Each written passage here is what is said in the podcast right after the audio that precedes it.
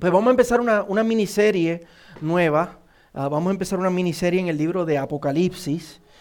Así que dije miniserie, así que eso significa, nadie se, nadie se ponga ahí, vamos a hacer el libro Apocalipsis completo. Es una miniserie. Vamos a hacer eh, los, primeros, los primeros tres capítulos del libro de Apocalipsis. Um, yo creo que todavía me queda muy grande el sombrero para hacer el libro completo.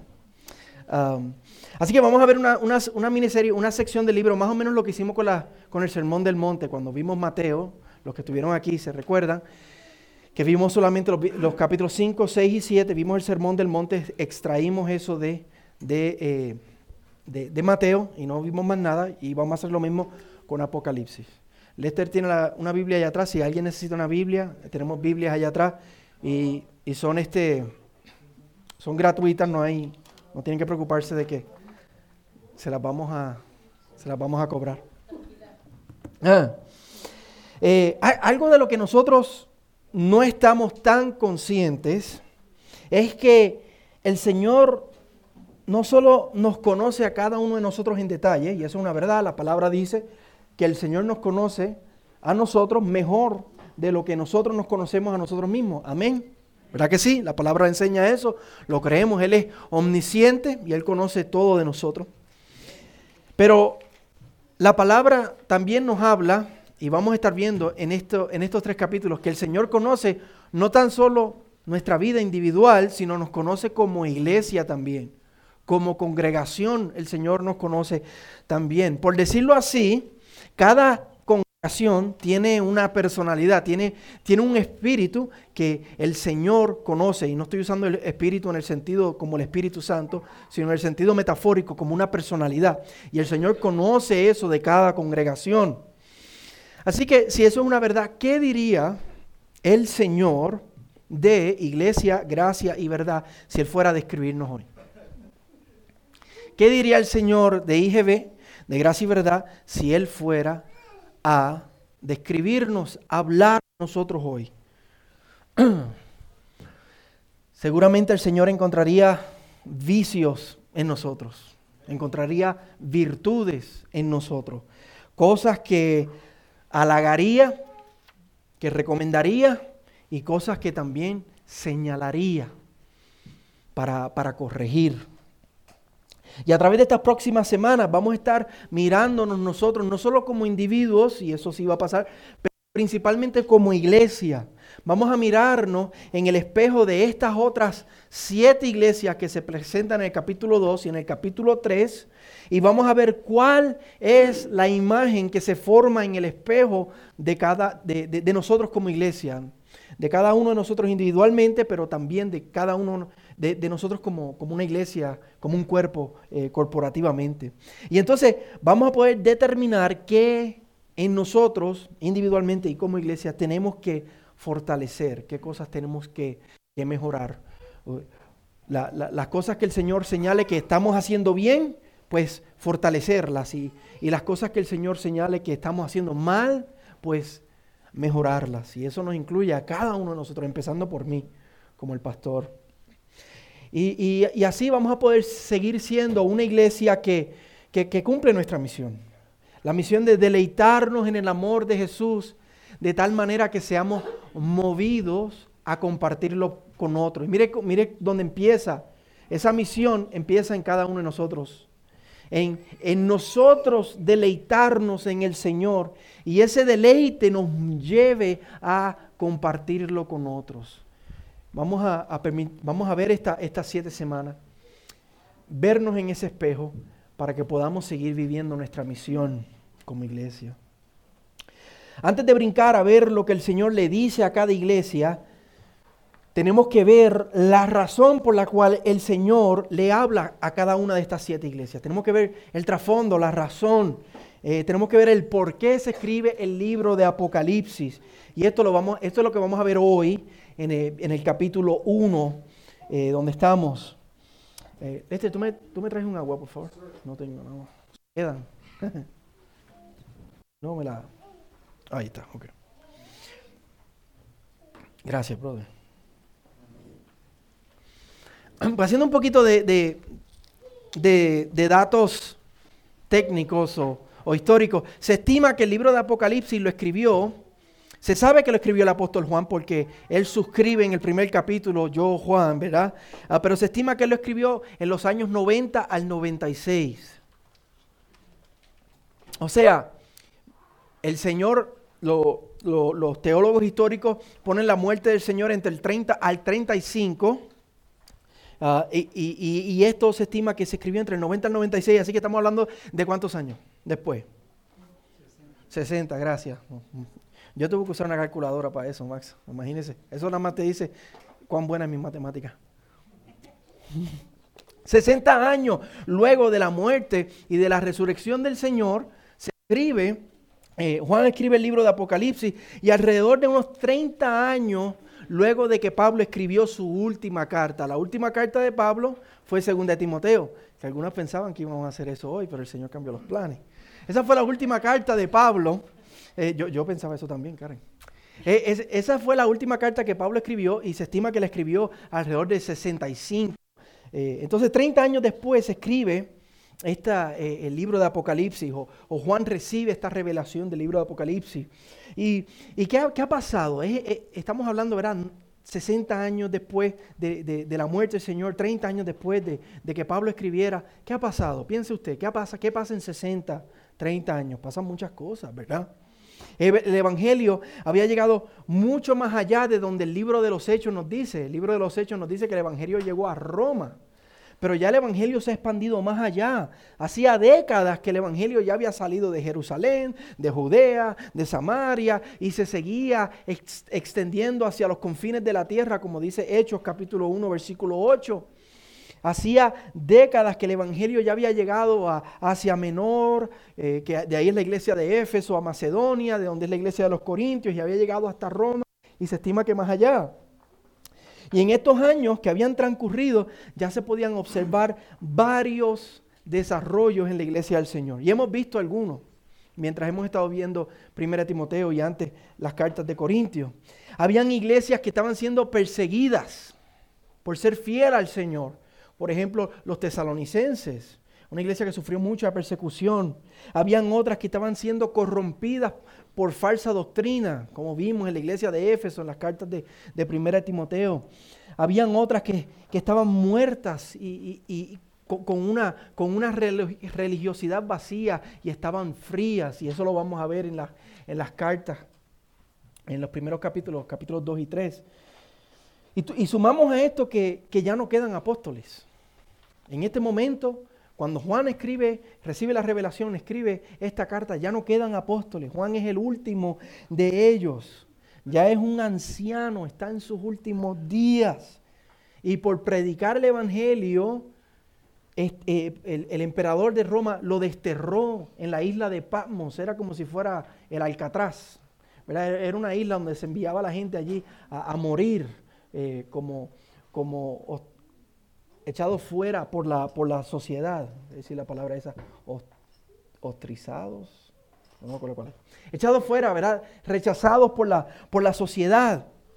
Y, él está allí, está allí por, por, ser fiel al Señor, pero, pero lo desterraron y él ha visto y él ha oído de todos sus compañeros martirizados. Mateo y Tomás fueron apuñalados con lanzas. Andrés, Simón y Pedro fueron crucificados. Pablo y Santiago degollados. Felipe y Matías apedreados. Y allí está Juan. Y, ahí están las iglesias. Y parece que todo está perdido. Parece que si la cosa sigue como va, la persecución, los falsos maestros, las tentaciones este mundo que están haciendo que la iglesia se desvíe, parece que se va a pagar lo que queda de la iglesia del Señor. Quizás algunos, quizás Juan, quizás algunos de las iglesias se están preguntando, ¿dónde está el Cristo resucitado? ¿Dónde está el que dijo que iba a edificar su iglesia porque su iglesia parece que se está desmoronando? ¿Cuándo va a volver el que dijo que iba a volver a establecer su reino? ¿Dónde está? Y en medio de toda esa confusión, de todo ese dolor, de toda esa incertidumbre, el Señor responde con, con el Apocalipsis. Miren el versículo 1 del capítulo 1. Esta es la respuesta del Señor a ¿dónde está el Señor? La revelación de Jesucristo, esa palabra revelación en el griego es la palabra apocalipsis y de ahí sale el nombre en español Apocalipsis. Así que Apocalipsis significa una revelación y por eso en inglés la Biblia dice revelation, porque es literalmente lo que significa Apocalipsis. La revelación de Jesucristo que Dios le dio, que Dios le dio a Jesucristo eh, eh, en el original, eso a lo que apunta, para mostrar a sus siervos, este es el propósito, para mostrar a sus siervos las cosas que deben suceder pronto. Él la dio a conocer enviándola por medio de su ángel a su siervo Juan. Así que el libro de Apocalipsis es una revelación donde el Señor le muestra primero a Juan, pero también para sus siervos, para las siete iglesias y para la iglesia universal, qué es lo que Él está haciendo y qué es lo que Él va a hacer. El Señor es una revelación porque el Señor remueve la cortina para que Juan pueda ver el mundo espiritual y, y, pueda ver a través del tiempo y en el tiempo la obra poderosa maravillosa y gloriosa del Señor. Para que de esta manera la iglesia, la iglesia que está cansada, la iglesia que está perseguida, recobre sus fuerzas y su ánimo. Y la iglesia que está apocada y está siendo infiel, recobre su compromiso y su entrega al Señor para que la iglesia pueda recordar que Jesús dijo en Mateo 16, 18, yo edificaré mi iglesia y las puertas del infierno no prevalecerán contra ella.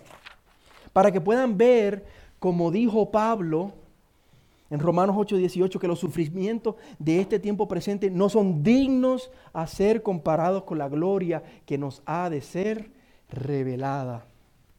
Y esa palabra revelada Romanos 8, 18, la misma palabra, la misma raíz de la palabra revelación, apocalipsis. Así que el Señor le da esta revelación a Juan para eso, para que la iglesia sepa y vea que su Señor está sentado en gloria y está obrando y que no se ha dormido y que Él tiene un plan que está desarrollando. Y el Señor le da esta revelación a Juan y se la da Juan, como leímos en el versículo 1, eh, para sus siervos.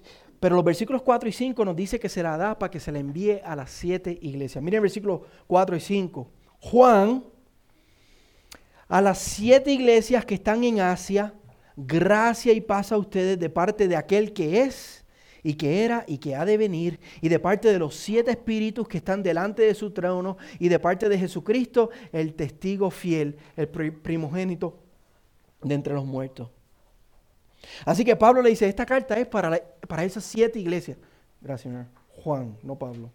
He estado, tanto tiempo en Pablo. Eh, Juan, Juan, Juan. Juan dice que esta carta es para las siete iglesias y también le dice que él se las está, la está escribiendo para ellos, pero no, no, Juan no es el autor principal. El autor principal es la Trinidad. Mira, de parte de aquel que es, que era y que ha de venir, está hablando del Padre. De parte de los siete espíritus que están delante de su trono. Está hablando del Espíritu Santo. Dice siete espíritus porque el libro de Apocalipsis es un libro lleno de símbolos, de simbología. Y el número siete lo que apunta es a la, a la complejidad y la plenitud del Espíritu Santo. Y de parte de Jesucristo, el testigo fiel. Así que esta carta la escribe Juan, pero el autor principal y primario es la Trinidad. Dios quiere darle esta revelación a su iglesia para fortalecerla, para que sepan las cosas que han de suceder. Mira el versículo 10 al 11. Juan dice, estaba yo en el Espíritu en el día del Señor, día del Señor, Está hablando del domingo, ya en el año 90 ya la iglesia había desarrollado eh, su, teología un poquito más y, y estaban hablando el domingo, el día del Señor, el día que el Señor resucitó. Los evangelios dicen que Jesucristo resucitó el primer día de la semana, el domingo, y como la iglesia se, reunía y todavía se reúne el domingo para celebrar la resurrección, le llaman el día del Señor.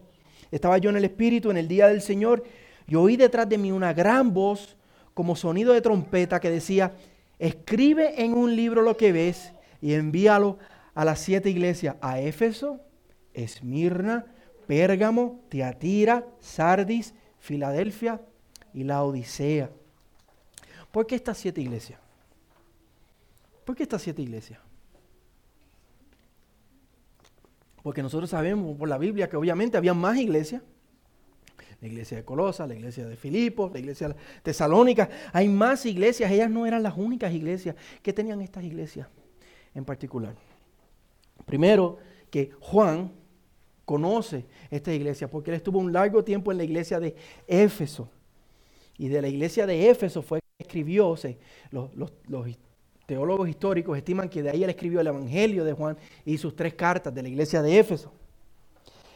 Pero más que eso, estas siete iglesias representan todas las iglesias a través de los siglos. Representan el espectro del estado de las iglesias a través de los siglos unas más vivas que otras, unas más puras que otras, unas más perseguidas que otras, unas más tentadas que otras, unas más contaminadas que otras. Es el espectro de iglesias a través de los siglos viviendo en este mundo esperando la, la venida de nuestro Salvador.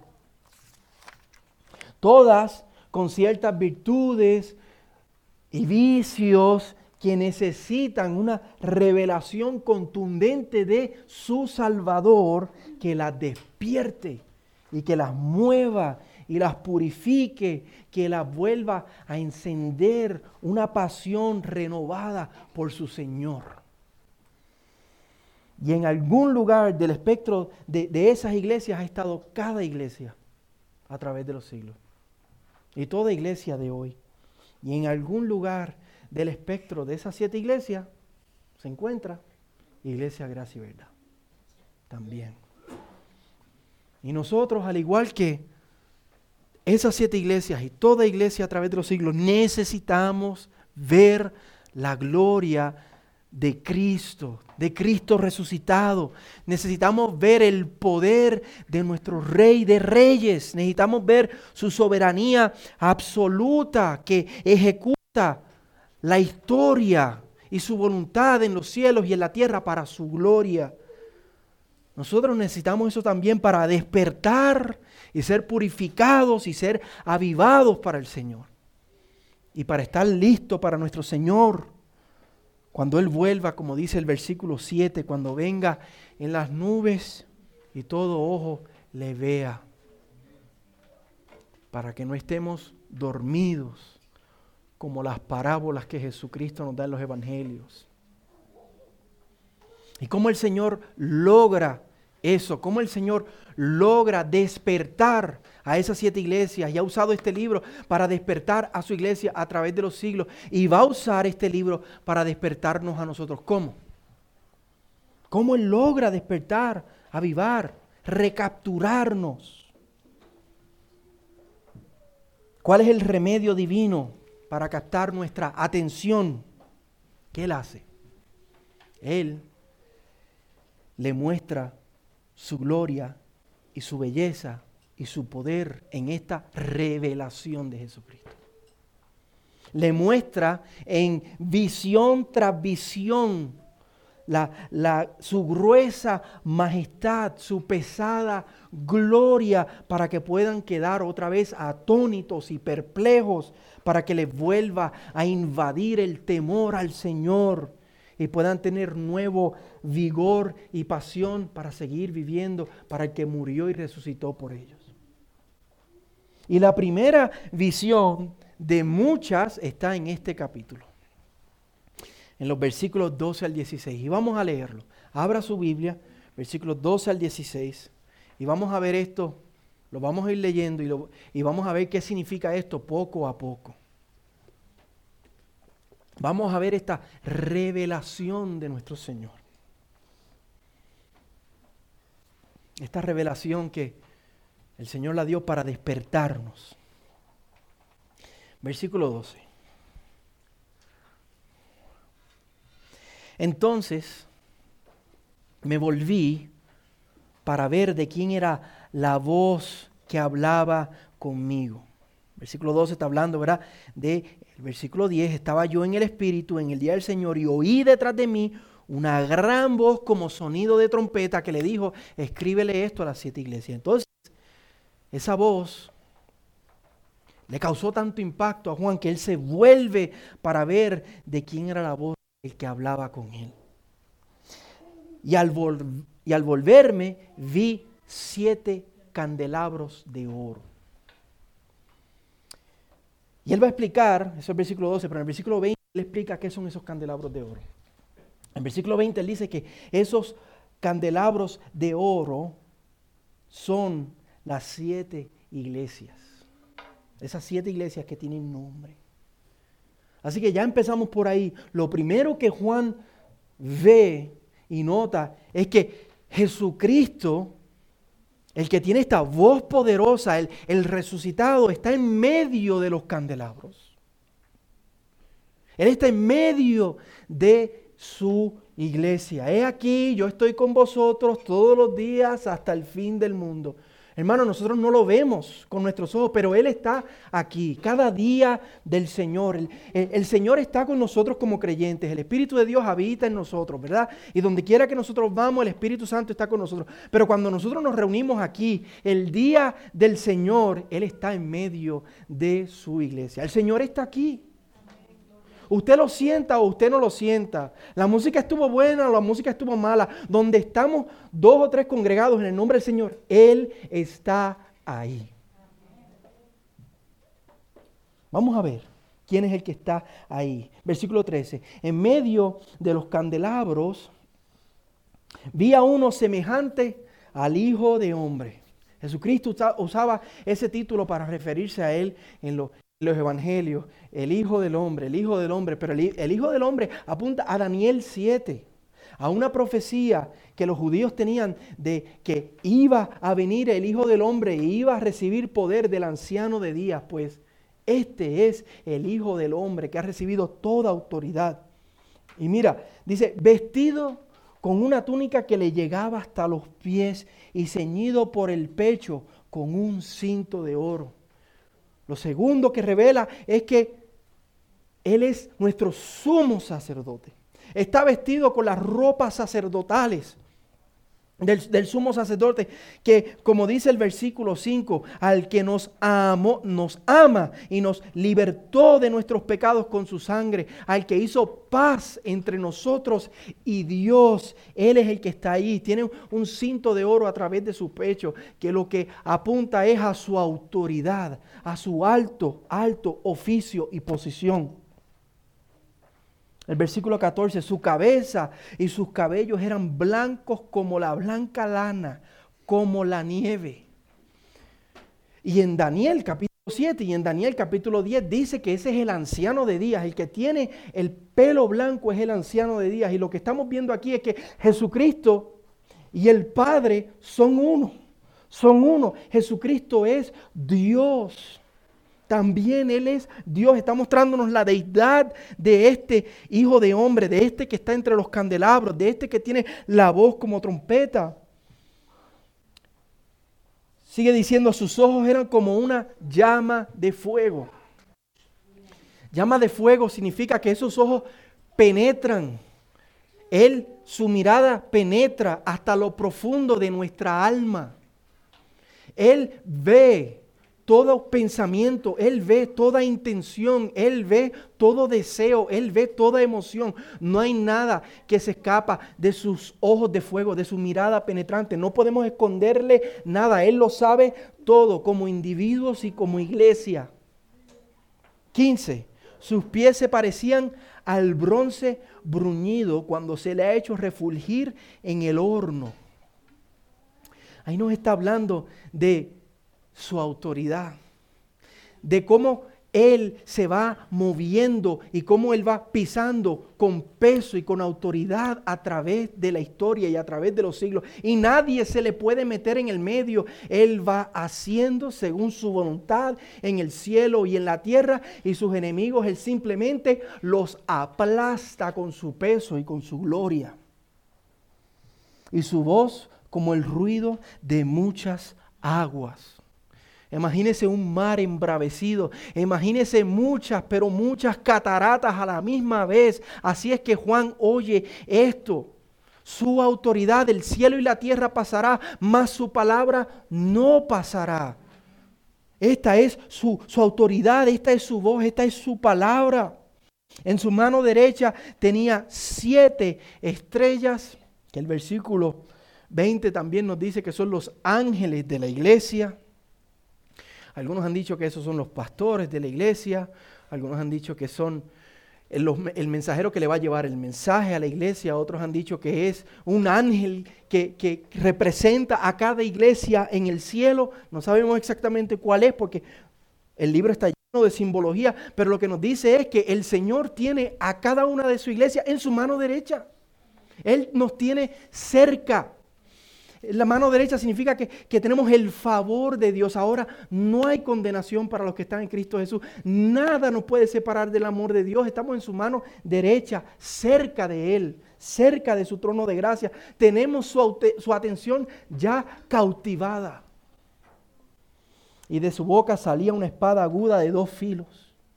Otra vez su autoridad. Y su rostro era como el sol cuando brilla con toda su fuerza. La última vez que Juan vio eso fue en el monte de la transfiguración, cuando el Señor se transfiguró y decía eso mismo, que su rostro era como el sol, como él brilla. Por eso al final del libro va a decir, en la nueva Jerusalén no va a haber, no va a haber sol, no va a haber luna, no van a haber estrellas, porque Él brillará. Esta es la revelación de Jesucristo. La revelación de Jesucristo que Él tiene para su iglesia, para despertarnos, para recautivarnos, para que seamos llenos de vigor y, le temamos. Y esta es solamente la primera visión. Esta es solamente la primera visión de su gloria para recapturar a su iglesia para avivar a su iglesia. El resto del libro va a ser una cadena de revelaciones y de visiones para que visión tras visión y, ronda tras ronda y por decirlo así, tratamiento tras tratamiento de, de revelación de Jesucristo, su iglesia sea más y más capturada para Él para que, como dice 2 Corintios capítulo 3, versículo 18, todos nosotros con el rostro descubierto contemplamos como en un espejo la gloria del Señor y estamos siendo transformados de imagen imagen en su gloria por el Espíritu. ¿Cuál fue el efecto de esta primera visión en Juan? Versículo 17. Cuando lo vi, cuando vio esta revelación que acabamos de ver, cuando lo vi, caí como muerto a sus pies. Y él puso su mano derecha sobre mí diciendo, no temas, yo soy el primero y el último. Ese fue el efecto en Juan, cayó como muerto si tenía dudas de que el Señor estaba vivo, de que el Señor tenía el poder, de que el Señor estaba edificando a su iglesia, si tenía dudas, se fueron todas las dudas. Él fue vuelto a ser capturado por la majestad del Señor. Ese fue el efecto en Juan. ¿Cuál es el efecto de esta primera visión en nosotros? ¿Qué debe causar esta revelación de Jesucristo en nosotros? Hermanos, que, que su gloria nos asombre, que su gloria nos perpleje, que nos deje atónitos. Que la realidad de sus ojos de fuego nos lleve a evaluar nuestro corazón cómo yo estoy viviendo para el Señor. El que todo lo ve, el que todo lo sabe, del cual no puede esconder nada cómo yo estoy viviendo para Él. Que como Juan caigamos a sus pies con un, con un compromiso y con una entrega renovada. Reconsagrémonos con este Jesucristo glorioso y majestuoso y poderoso que la verdad de que Él camita, camina y habita entre los candelabros de oro, que esa verdad de que Él está aquí con nosotros ahora mismo, que esa verdad nos llene de asombro, nos llene de temor, que la verdad de su autoridad y de su soberanía, del que camina con pies de bronce bruñidos, que Él va hacia adelante haciendo su voluntad y nadie le puede decir, ¿qué estás haciendo? Él es el Señor, las naciones son como una gota de agua en un cubo para Él, dice Isaías. Que esa verdad del que camina con su autoridad y su soberanía, aplastando a sus enemigos y ejecutando su voluntad en la historia, que eso nos domine. Que nos domine y nos llene de paz y nos llene de tranquilidad en medio de las tormentas de este mundo. ¿Qué tú estás pasando ahora mismo? ¿Qué situación tú estás pasando? Romanos 8:28 nos dice que todas las cosas obran para bien para aquellos que aman al Señor. Pues es una verdad, porque Él tiene pies de bronce y Él va ejecutando su voluntad y nadie puede tener su mano. Que eso nos llene de paz y de tranquilidad. Digamos, si Dios es por nosotros, ¿quién contra nosotros? Seamos llenos de esa gracia y esa paz que la Trinidad tiene para nosotros, según el versículo 4, para que vivamos para su gloria. Gracia para vivir con, con fuerzas para el Señor, sin mediocridad, sin apocamiento, sino con todas nuestras fuerzas para el Señor. Y paz porque no importa lo que pase, podemos confiar. Amén. Así que las próximas semanas, por la gracia de Dios, vamos a continuar viendo esta revelación de Jesucristo esta revelación a estas siete iglesias. Y esperemos que el Señor nos siga mostrando su gloria. El Señor nos siga purificando. Que el Señor nos siga recautivando. Que no importa lo que veamos en el espejo, lo que, lo que el espejo de su palabra diga de, nosotros como iglesia, nosotros respondamos al Señor en arrepentimiento y respondamos al Señor con, con compromiso. Amén. Vamos a orar. Padre, gracias te damos, Señor, por, por tu palabra.